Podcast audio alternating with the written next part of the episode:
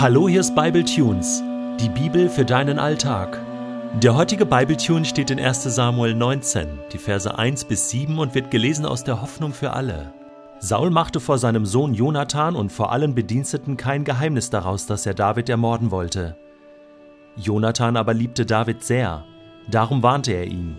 Sei vorsichtig, mein Vater will dich umbringen. Es ist besser, wenn du dich morgen früh hier nicht zeigst. Such dir draußen ein gutes Versteck und verhalte dich ruhig. Ich selbst will morgen meinen Vater aufs freie Feld hinaus begleiten. Sobald wir in der Nähe deines Verstecks sind, will ich mit ihm über dich sprechen und versuchen herauszufinden, wie die Dinge stehen. Was er mir sagt, will ich dir berichten. Als Jonathan am nächsten Morgen mit seinem Vater sprach, legte er ein gutes Wort für David ein und warnte den König, sich an seinem Diener zu vergreifen. David hat dir doch noch nie irgendeinen Schaden zugefügt, versuchte er seinem Vater klarzumachen. Im Gegenteil, er hat dir nur genutzt. Hast du vergessen, wie er sein Leben aufs Spiel setzte, als er den Philister tötete?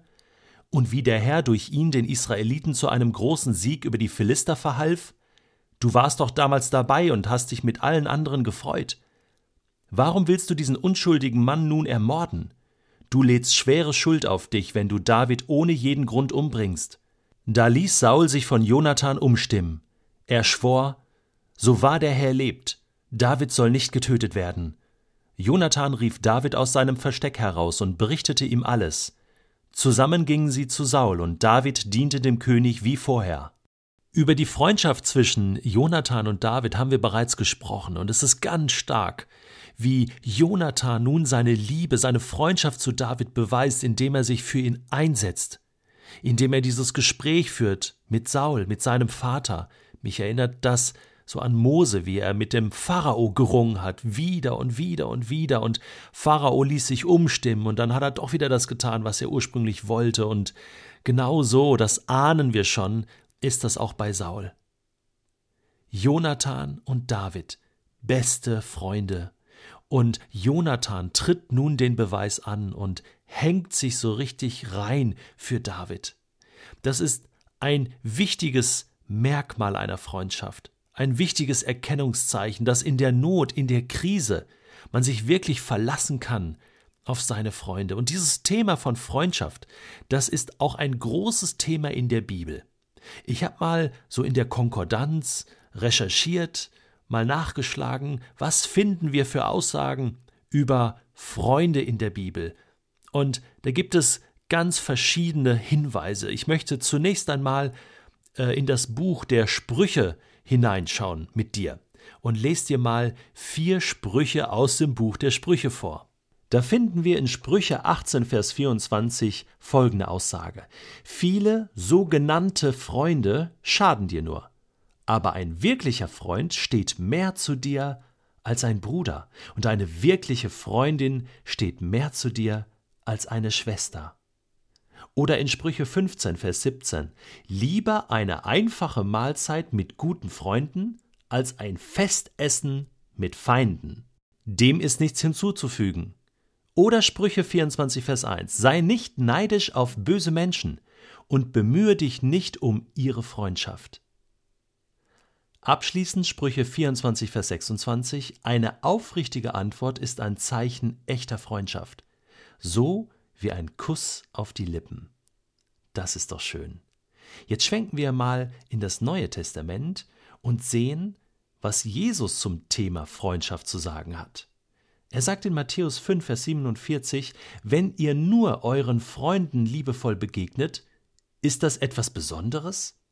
Das tun auch die, die von Gott nichts wissen. Da geht es darum, dass wir auch den Menschen, die nicht unsere Freunde sind und vielleicht sogar uns feindlich gesinnt sind, Gutes tun.